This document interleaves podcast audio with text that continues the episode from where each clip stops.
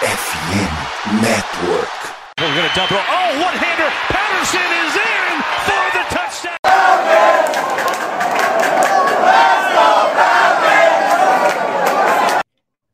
Salve, salve Dirty Birds, e aí fã de NFL, e aí torcedor da Toda Falcons, bem-vindo a mais um Falcons Play Action, é, episódio 108 aí começando, uh, e nele vamos continuar a nossa análise da gestão do Terry Fontenot e do Art Smith, né? Uh, Para quem não ouviu o último episódio, a gente é, revisou as duas temporadas anteriores né, dessa gestão aí, então, desde a contratação do Arthur Smith até os nomes que a gente trouxe nas free agencies e drafts respectivos de 2021 e 2022. E no episódio de hoje, o episódio mais curtinho, é, falando sobre a temporada de 2023, uh, ah, quais foram as movimentações, o que a gente espera, sem entrar tanto no detalhe de nada, é mais um resumão geral.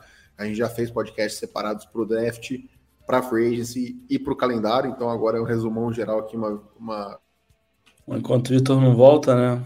Retomando o que ele estava falando, basicamente fazer uma análise aí dessa última off-season, né? Como é que o time terminou ali 2022 e trazer basicamente o que deve ser feito aí para né, o que já foi feito, na verdade, questão de draft, free agency, o que a gente espera mais ou menos, né?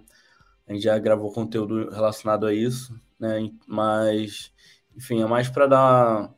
Né, a gente separou em três partes desse conteúdo da gestão do Arthur Smith e do Terry Fontenot, e essa parte agora é dedicada para essa última intertemporada, que a gente já falou bastante recentemente, mas que a gente vai relembrar um pouco, né? Até porque com o passar do tempo as opiniões também vão mudando, a percepção das coisas podem mudar para melhor ou para pior, então hoje é trazer isso aí. Outra coisa que eu queria falar também, cara, que né, acho que o pessoal não comentou no último, mas a gerência do Arthur Smith do Terry Fontenot é mais nova até que o nosso podcast, né? A gente começou, Sim. ainda era o head coach, a gente pegou ali aquela. E o, e o Dimitrov e o GM. É, a gente pegou a transição ali do da demissão do Dan Quinn com Harry Morris de interino. Então, é legal assim que essa a gente está acompanhando de perto desde o começo, claro, porque a gente é torcedor, mas também porque a gente está criando conteúdo aí desde 2020, então acaba que é, naturalmente a gente vai acompanhar mais de perto, a gente vai debater mais, né? Que às vezes só acompanhar sozinho não, não é a mesma coisa de você estar tá aqui debatendo semana sim, semana também. Então, pô, é, eu, eu, acho que é um fato curioso que é legal destacar também para quem chegou agora, que não acompanha a gente desde o início ali, que, pô, e, cara, bem nova, eu então, acho que assim... não, e tipo assim, é, eu pelo menos como acompanhei a NFL recentemente, eu já, já comecei a torcer para os Falcons na era Dan Quinn. Eu não vi que era o head coach anterior, nem o GM, eu, eu só vi o Dan Quinn já como assumindo, acho que ele assumiu em 2014, se eu não me engano. Não, 2014 ele estava no Seahawks. 2015. Acho que 2000, 2015 ele, ele assume. É, então é muito legal ver essa nova gestão vindo com um novo, nova mentalidade. É, é legal ver como essa dupla GM e head coach vão formando o time, moldando o time conforme a sua visão de futebol americano.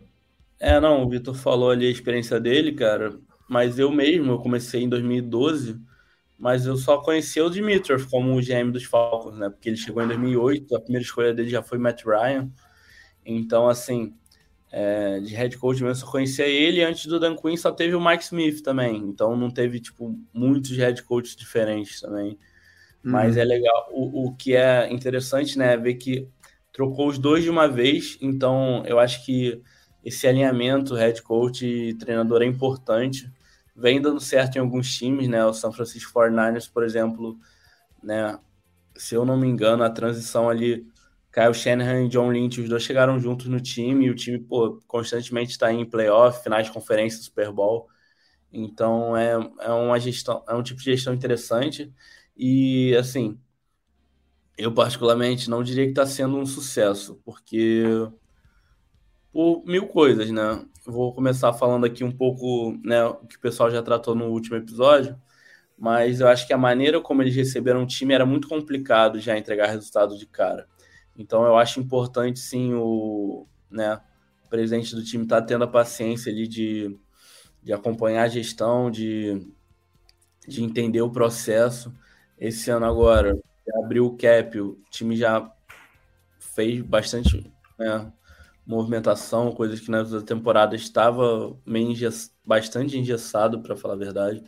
Então, assim, é, por mais que a gente não tenha entregado em questão de resultado, né? É só ver, nos últimos dois, dois anos, desde que o. Não, cara, mas eu vou, eu vou discordar que, que, que, a gente não entregou em resultado. Eu ia até é, falar isso depois, mas desculpa te, te interromper.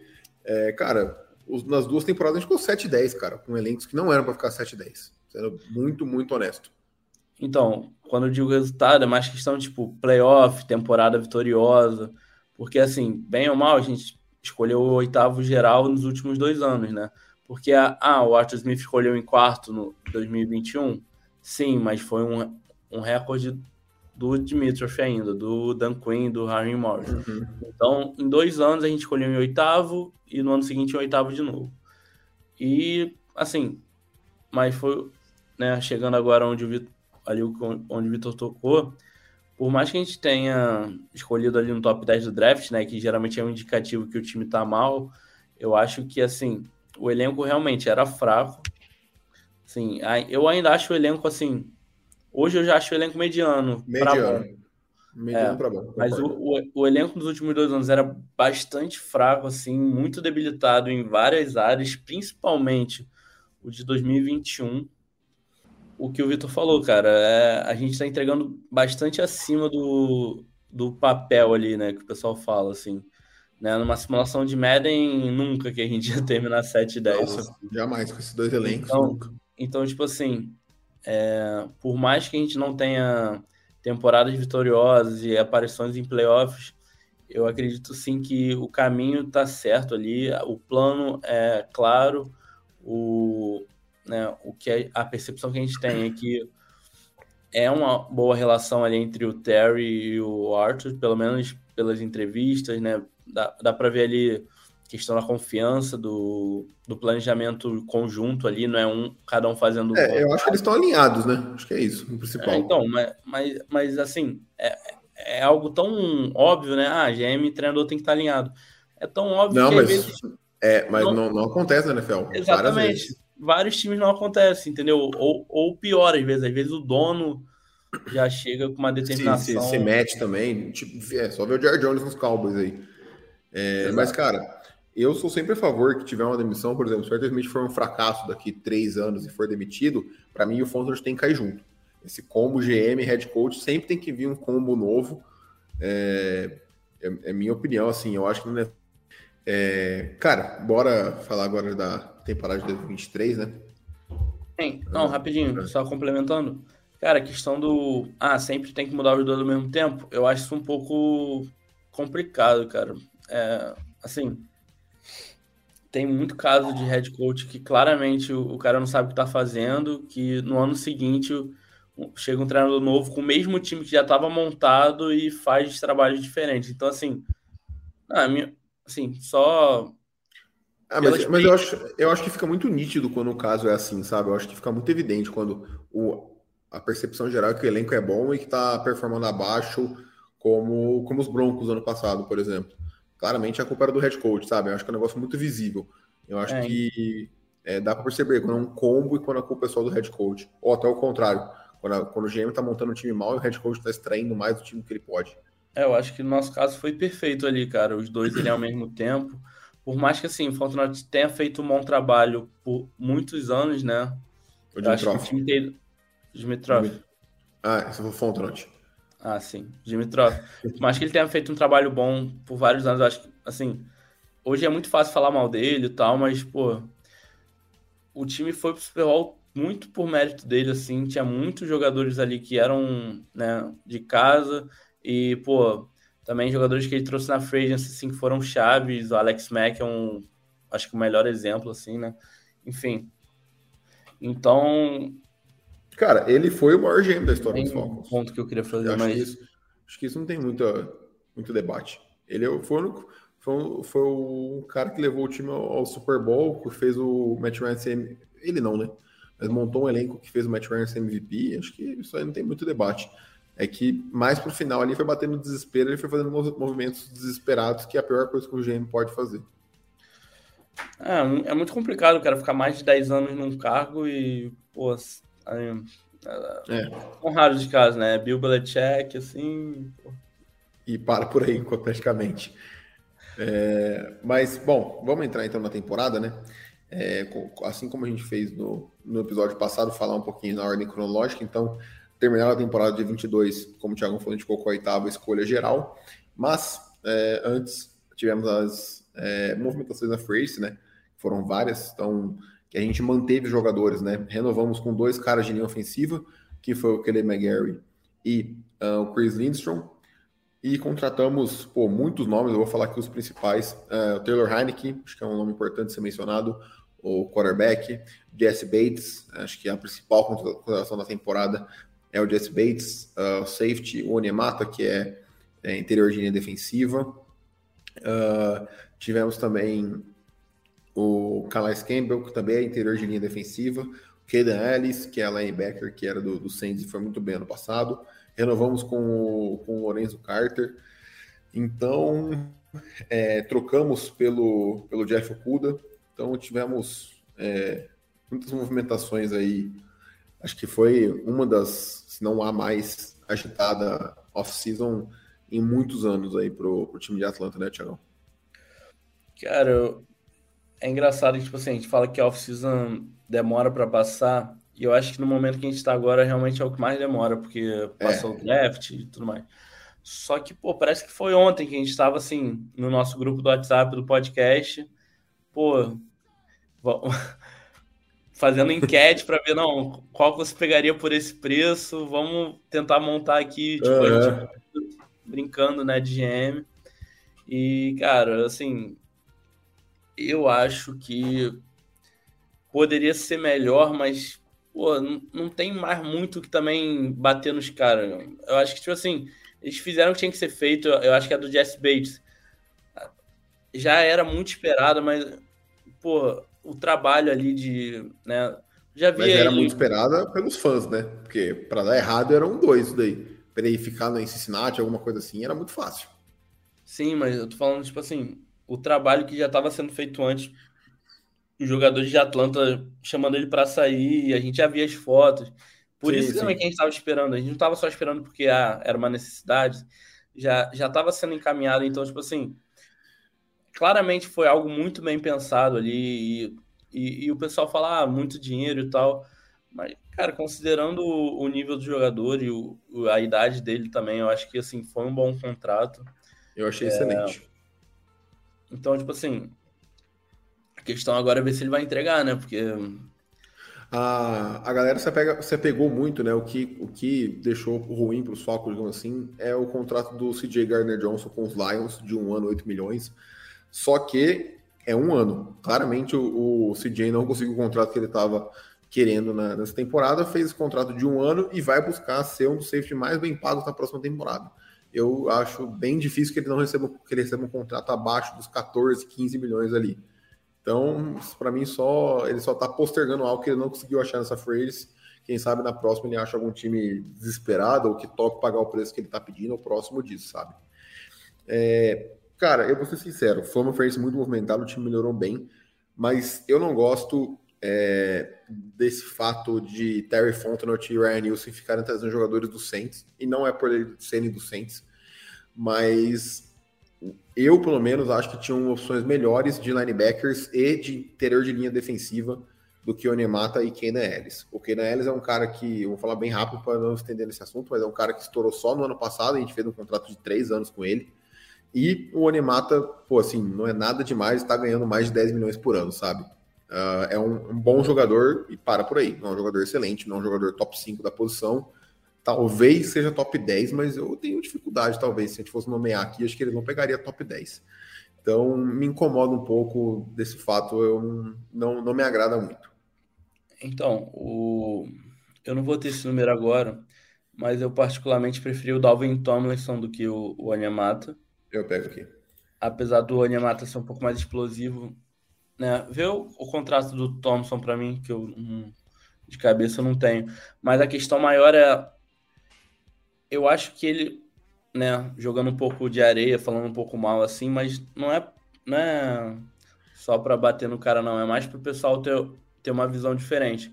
Eu, porra, como torcedor, tô torcendo pra caraca. Ele ser uma perfeita adição, dele encaixar maravilhosamente na nossa linha defensiva. Só antes, só, só, antes de você terminar, o contrato do Dalvin Thompson foi 4 anos, 57 milhões. Então dá uma média aí de um pouco mais de 14 milhões por ano, 14,25. É, o Animato tá ganhando 10 por ano ou 12? Acho que 12, vou até olhar aqui. Enfim, é, eu particularmente é... preferi. Ah, não. Peraí. Não, pode ir, pode ir, pode ir. Eu preferi o Tomlinson, mas eu não, eu não odiei também a contratação do Onyemato. Eu acho que ele pode vir sim para somar bem. Eu acho que o Devon Hargrave, que era um outro nome que a gente estava de olho, saiu muito caro, então. Muito caro. Acabou, acabou sendo um livramento, na minha O Onyemata foi, foi 3 anos, 35 milhões, então praticamente 12 aí por ano. É. Eu preferia pagar 2,25 a mais e ter o Thompson, sendo bem honesto. Então vou já embarcar nessa com o Vitão também. É, o que eu tava falando, eu confio mais no Thomas. Eu, eu quero que o Onyemata tenha todo o sucesso do mundo em Atlanta, mas eu acredito que ele possa ter se beneficiado muito na carreira por jogar do lado do Cameron, Jordan, e do o Hendrickson até alguns anos atrás, né, antes dele ir para Cincinnati. E um pouco menos badalado, mas o Shai Tuttle também, que jogava do lado dele na linha defensiva, não é um, um IDL ruim, né? é mediano assim, mas a questão é que eu, eu, não, eu não sei até onde era tanto assim o jogo do Onyemata e até onde era, pô, tem um companheiro muito bom do lado e tá facilitando a minha vida, entendeu? Eu acho que em Atlanta. É, mas vai... assim, aqui ele, aqui ele vai ter ajuda. Né? Vai ter o Calais Campbell, vai ter o Grady Jarrett, o Tacon Graham estava jogando muito bem antes de se lesionar. Então, assim, ele vai ter ajuda aqui também, sabe? Não, mas, enfim, não, mas não me agradou essa contratação. Eu acho que.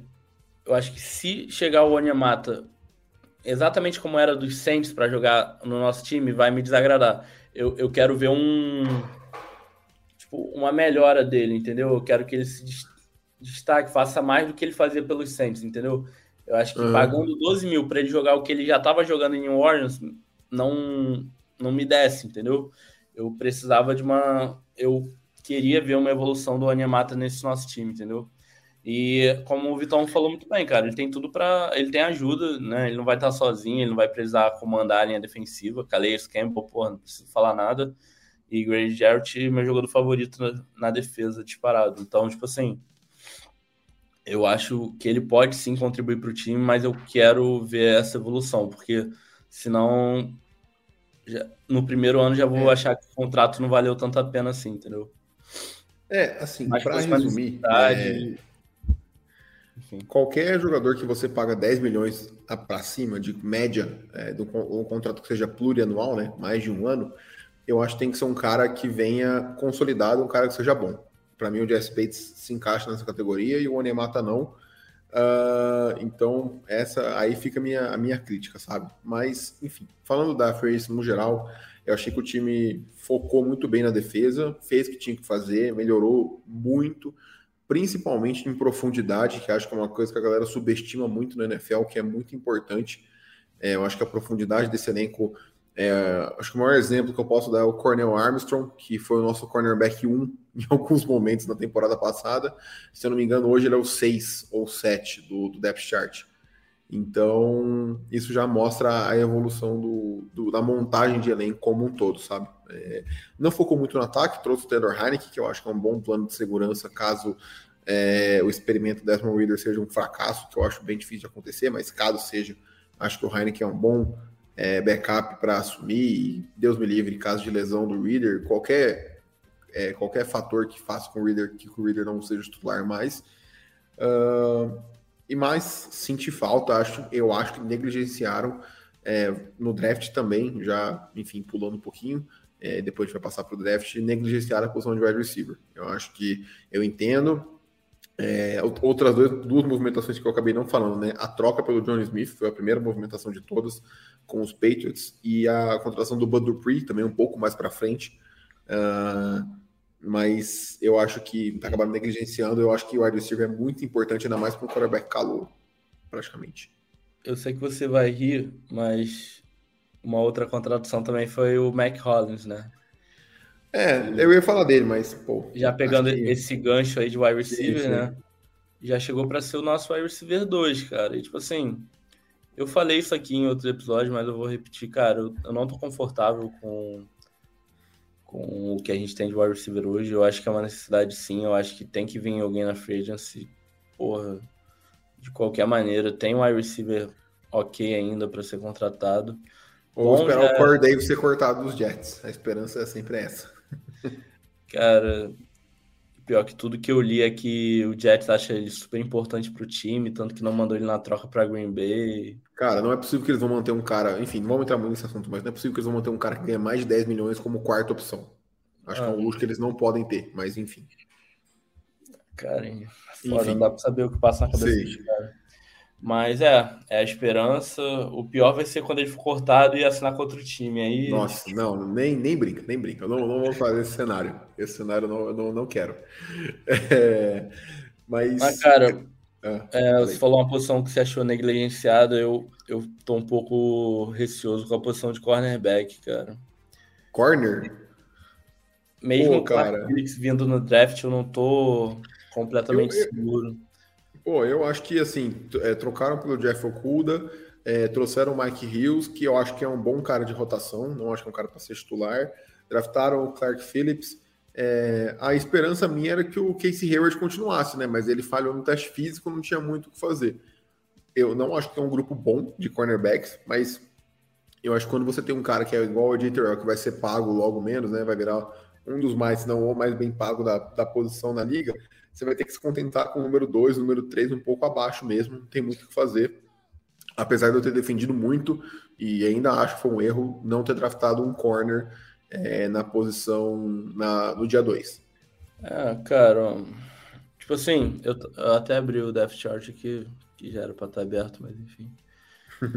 foi o que você falou, cara. É, tem pessoal bom de rotação, mas, porra, Pô, cara, o Okuda como cornerback 2 é bom, vai. Eu, eu acho que ele é acima da média para cornerback 2.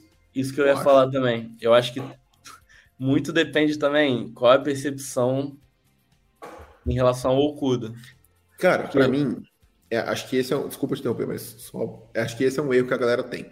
A gente tá trocando por um jogador, a gente não tá selecionando ele na terceira escolha geral do draft, igual ele foi escolhido pelos Lions. A gente tá pagando uma quinta rodada nele.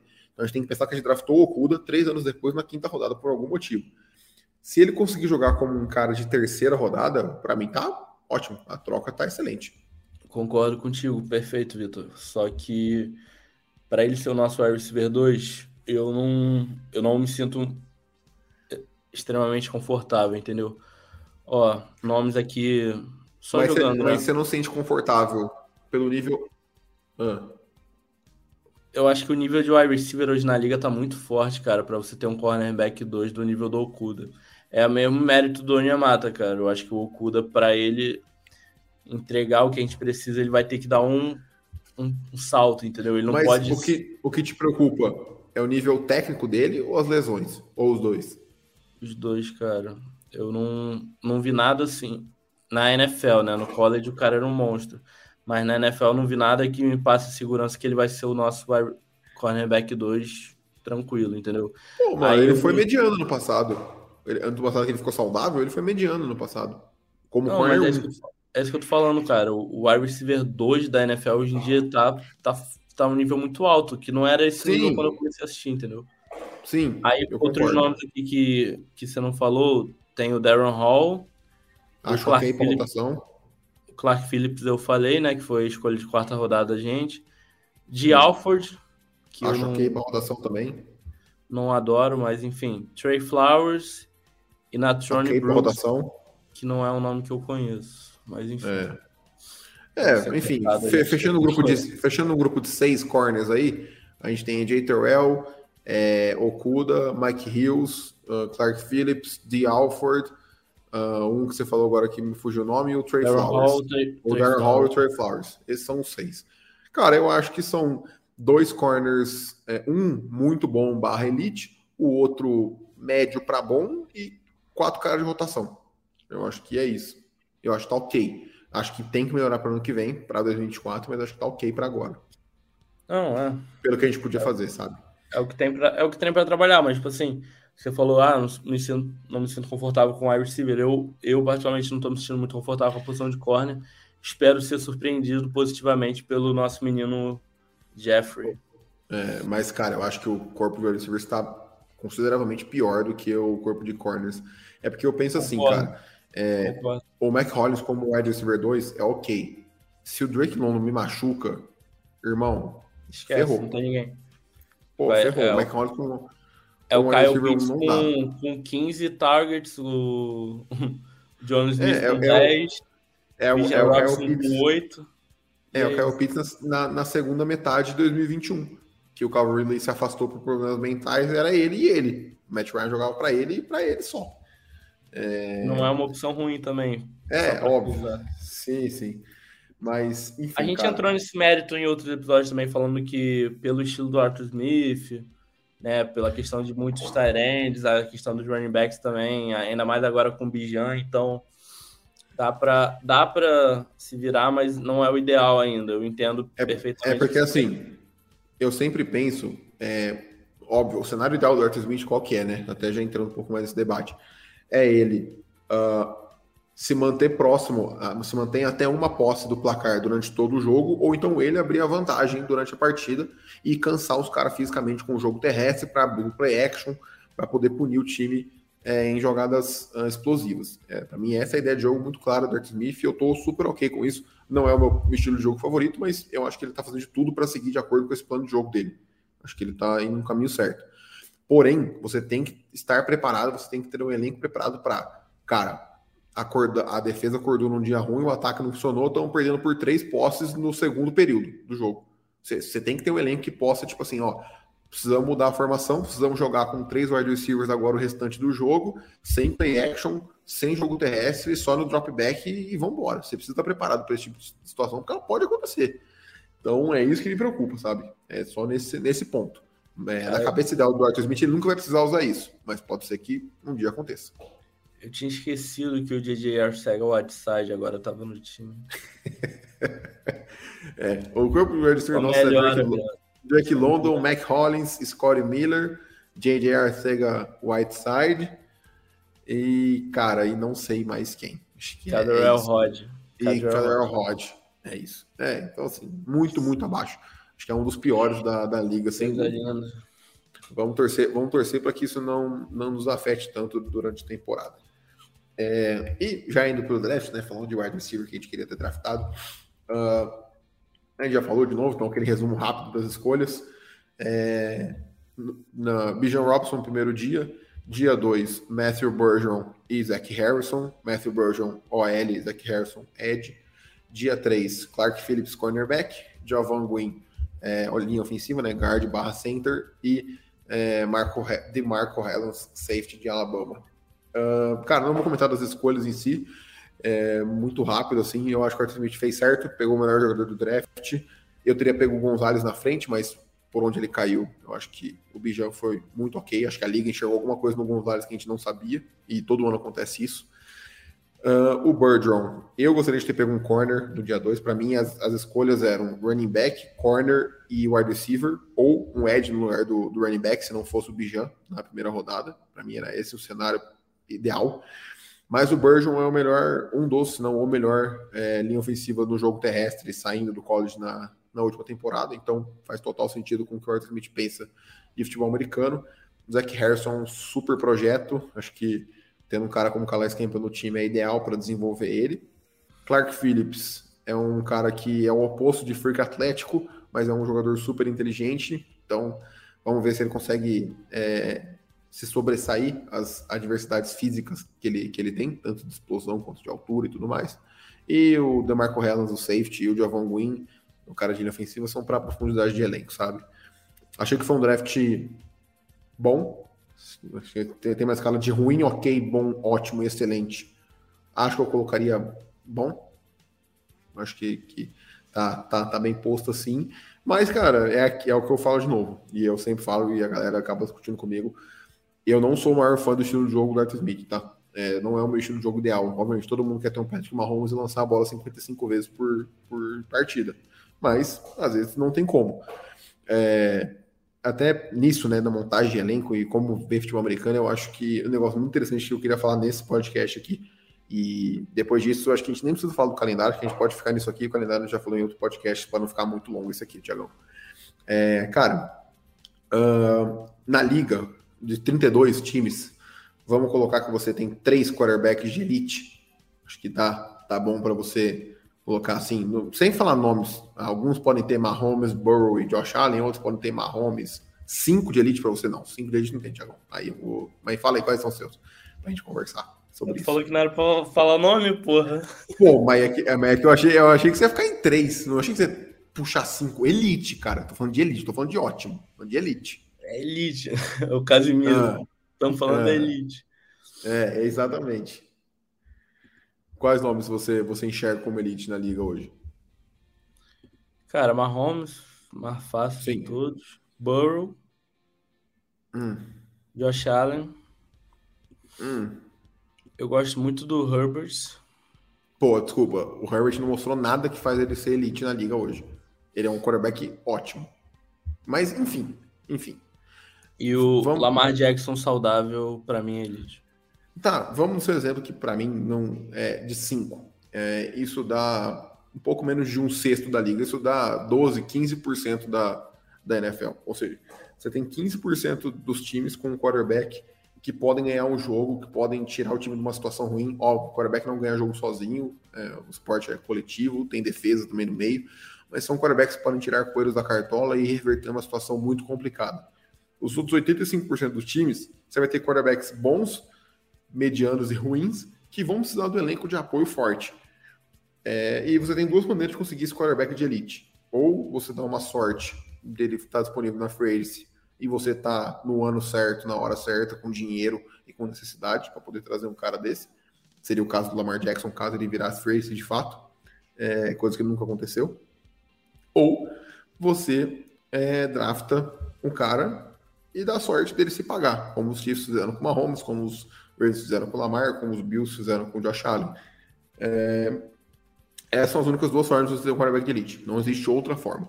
Então, assim, ou você fica nesse limbo eterno de ficar esperando o próximo quarterback de elite, não tô nem falando de esperar o próximo Mahomes, esperar o próximo Joe Burrow, esperar o próximo Josh Allen, que demorou três anos para dar certo na liga, esperar o Lamar, que foi evoluindo também, não chegou nesse nível surreal, igual o Mahomes já teve no segundo ano, ou você aceita que vai com um quarterback mediano para ruim, para bom, e monta um baita time ao redor dele, pagando pouco para esse quarterback e vendo o que, que dá.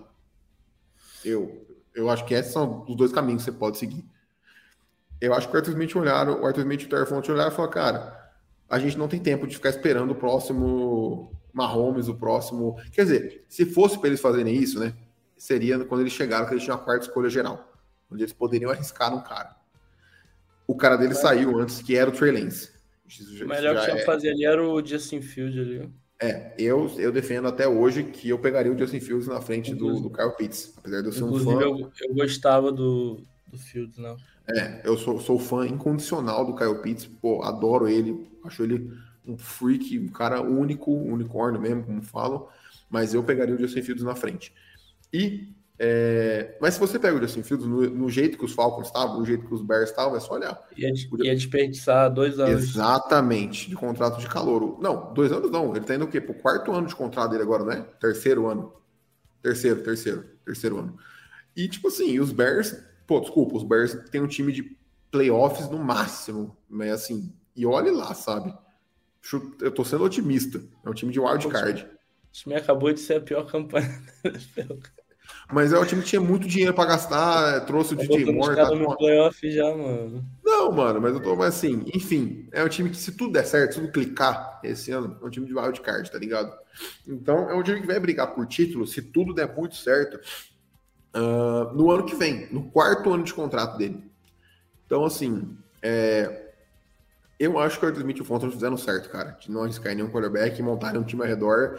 E caso o Desmond Reader não, não se pague, não vingue, igual a gente imagina que ele, que ele vai vingar, a gente já tem um time meio pronto, para quase pronto, para é, 90% pronto, que assim, cara, falta um quarterback para comandar esse time.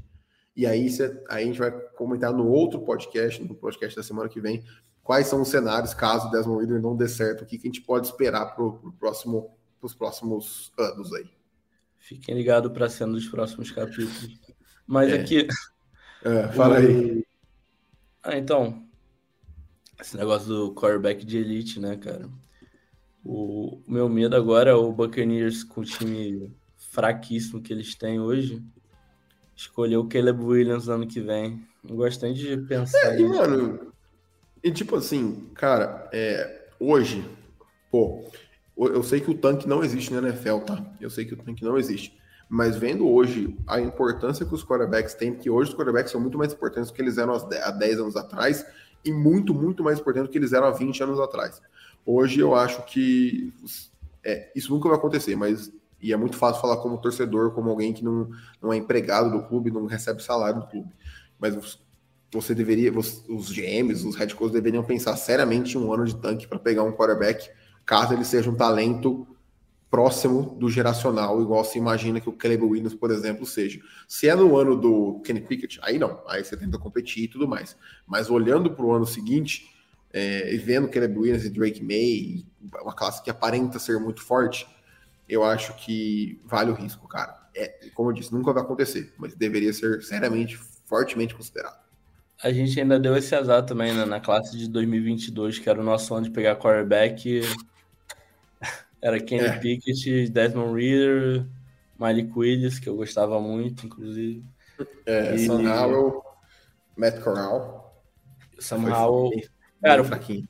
fui puxar uma lista agora, né, de quarterbacks da NFL, aí tava ranqueado. É, os três era aquele. Os três primeiros foi que a gente falou, né? Era Mahomes, Burrow, Allen. Aí hum. o quarto já era o Jalen Hurts, que eu achei interessante, porque realmente ele tá criando. É, é... Por que, que ninguém fala que o Jalen Hurts é de elite? Pelo menos ninguém... que eu saiba, eu não vejo o pessoal falando que ele é elite. Não, acho que não. Porque foi um ano assim foda dele. Ele teve um ano bom, levou o time para os playoffs, perdeu ali no wildcard, tranquilo. E agora ele teve um ano, porra, foda ali, candidato a MVP e tal. Então, tipo assim, tá, eu acho que tá cedo, eu acho que a maioria concorda com isso, que tá cedo para chamar o Jalen Hurts de elite, mas assim, é alguém para ficar de olho, né? E, e aí eu fui ver, né, onde é que o Reader tava, né? A gente tá em 31 primeiro, então...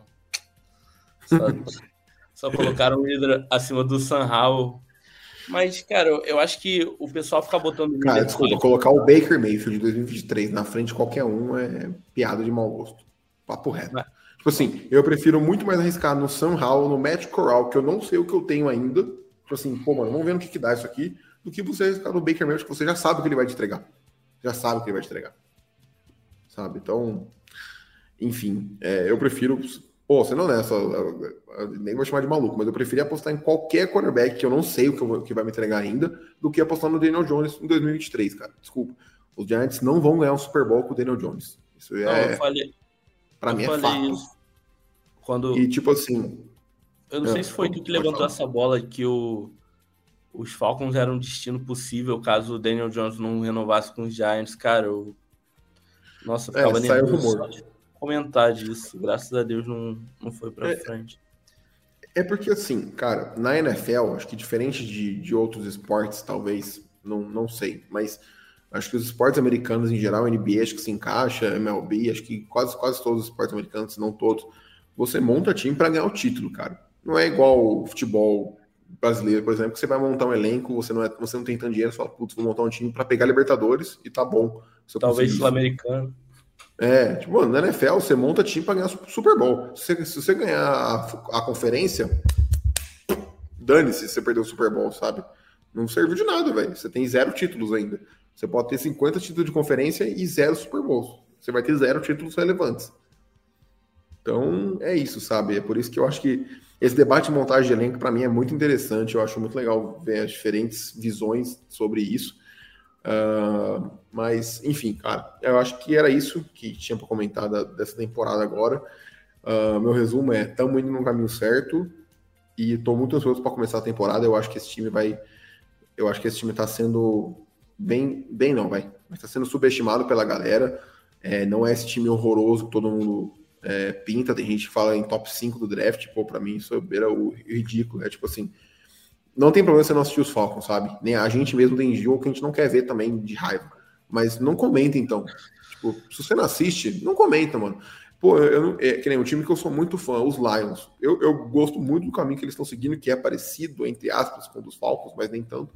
Mas, pô, eu não, vou, eu não vou projetar nada sobre eles, porque eu assisti muito pouco deles ano passado. Os Cardinals. Cara, eu sei que o time dos Cardinals tá horrível, mas eu não vou comentar porque eu não assisti o time dos caras. Eu não sei o que esperar, sabe? Então, tipo, pô, é, se, você, se você, é um, você é um analista, se você é qualquer pessoa de Twitter, de Instagram, de YouTube, que trabalha com a NFL no geral, e vai comentar sobre todos os times, os 32 times, ou você assiste os 32, ou se eu ver, eu vou te criticar.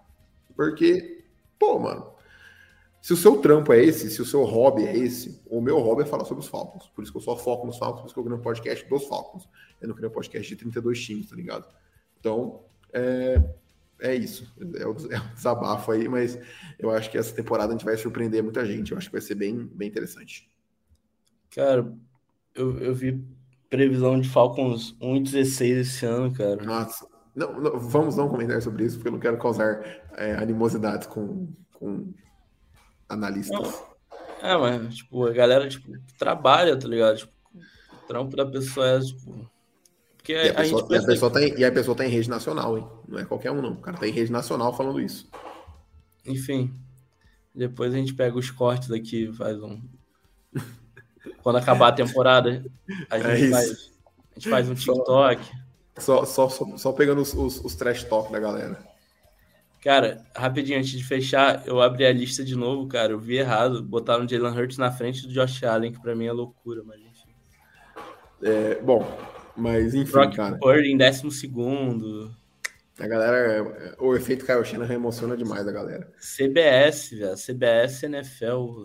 Mas os caras fazem isso pra gerar clique também, né? Os caras sabem, os caras fazem isso pra gerar é, clique. Os caras não são bobos, hein, cara. Bobo é a gente que, que dá o papo reto. O dia Exato. que a gente começar a falar merda, porra, vai vir todo mundo em cima pra comentar. Exato. A, a gente se prepara aqui pra tentar falar o mínimo de merda possível, evita falar dos outros times pra não falar besteira. Os caras falam, não, vambora.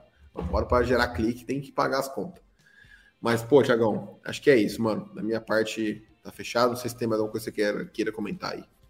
Não, cara, acho que foi perfeito quando você diz que o caminho tá certo. Acho que a gente tá. A gente tá numa crescente, por mais que a gente tenha escolhido o oitavo geral dois anos seguidos, eu acho que só olhar número assim. Claro que o número importa, né? Não dá para discutir com o número. Mas, pô, para quem acompanha mesmo, cara, claramente o time tá num projeto bom. Se a gente não for para os playoffs esse ano, eu não vou ficar surpreso, né? Porque eu acho que quando você é torcedor de Falcons, você cria uma casca, né? Uhum. Mas, você é moldado, enfim... você é forjado na dor. Exatamente, mas eu, eu acredito sim que esse time tem aspirações muito boas para 2024. Né? Esse ano eu acho que já é bem possível um wild card. Eu não. Eu, né, a galera fala muito dos Saints, que tá com Derek Carr, galera do Panthers acha que o Bryce Young é o próximo não sei o que. Mano, eu acho que é bem possível. Assim como a gente tá empolgado com o Reader também, tá? Todos os times da NFC Sul são uma incógnita. Pô, mas nem se compara com os caras. Não, beleza, mas tipo assim, eu acho que, por exemplo, o torcedor do Saints dos Panthers tem motivos para falar, tipo, pô, esse cara dos Falcons estão viajando. Eu acho que todos os times estão incógnitas, mas eu acho que os times, o time mais seguro hoje são os Falcons. Não, eu, eu acho que eu acho que a aposta mais segura é que o Bucks vai terminar em último. É, aí. Perfeito. Pô, você foi perfeito nessa análise. E, cara, um outro ponto antes de você terminar, só para eu fechar minha parte, que a gente não pensa muito, né? a gente pensa muito na evolução do jogador, mas um cara que está evoluindo é o Arthur Smith também. O Arthur Smith é o primeiro trabalho dele como head coach, e ele está indo para o terceiro ano dele. É, ele teve erros nas temporadas anteriores em gestão de relógio, gestão de timeout, essas coisas, até de chamadas mesmo. É, e ele está evoluindo na criatividade, ele está evoluindo na maturidade mesmo de ser um head coach. Então, acho que esse é outro ponto para estar tá empolgado, sabe? Acho que esse é o ano que o Arthur Smith precisa dar o salto para se consolidar e falar, cara, eu sou um bom head coach na liga e eu vim para ficar, sabe? Não é aquele cara que vai bater head coach e vai voltar a ser coordenador da ofensivo daqui dois, três anos. É, eu, eu sou um pouco mais cético em relação ao Arthur Smith, mas eu, ao mesmo tempo que eu não acho ele essa bola toda, Eu acho que. eu acho que não é essa bola toda ainda. Eu acho que ele, esse ano ele tem que se firmar com essa bola toda. Acho que é isso. Exatamente. Mas acho que ele tem um, um plano muito claro na cabeça dele. Acho que ele sabe bem o que ele quer fazer. Então eu tô confiando, né? Até que ele me dê motivos para deixar de confiar. Exato. Exatamente. Então, acho que em relação ao técnico é isso, cara. Em relação ao time, eu já falei aqui várias vezes, cara. Eu tô confiante que esse time possa trazer coisas boas. É, eu acredito sim que, pô, eu não estava aqui no episódio de calendário, mas eu acho que 9, 10 vitórias é bem plausível para esse time. E, e vamos buscar, cara. Eu acho que agora, sim, as peças estão no lugar, mas não tá nada feito ainda, entendeu? Exato. Exatamente. Eu acho que a única coisa, assim, que bota esse time no top 5 do draft é lesão. Minto, Também. lesões no plural. Lesões no plural, é, concordo, 100%. Então, tipo assim, cara, vamos, vamos para cima que eu, né, já adiantando um pouco do próximo episódio, eu acho que a projeção de futuro para os Falcons está tá no verde. A setinha tá apontada para cima. Tá, tá puxel, como diria o, o Luxemburgo. É, mas é isso, cara. Tiagão, valeu pela participação. Acho que ficou um episódio legal, um pouquinho mais, mais lúdico, né? O debate, mas, pô, eu pelo menos gosto muito dessa parte. Sair um pouco dessa parte mais técnica aí para esse debate mais, é, enfim, mais abstrato. Eu acho bem legal. Uh, e é isso, fechamos por hoje. Uh, voltamos semana que vem com um episódio, como eu mencionei antes, falando do futuro dos Falcons, o que, quais são os possíveis cenários aí, se o Desmond der certo, se não der certo, o que, que a gente pode esperar, como que esse time, tem, que esse time tem que melhorar para 2024 e 2025. Uh, então é isso, nos vemos na próxima semana. Não se esqueça de nos seguir é, nas redes sociais. Uh, não falei no começo, né? Mas YouTube, Twitch, TikTok, Twitter, Instagram para conteúdo lá uh, em áudio, uh, em vídeo e também em imagens. É, nos vemos no próximo episódio. Um abraço e até mais.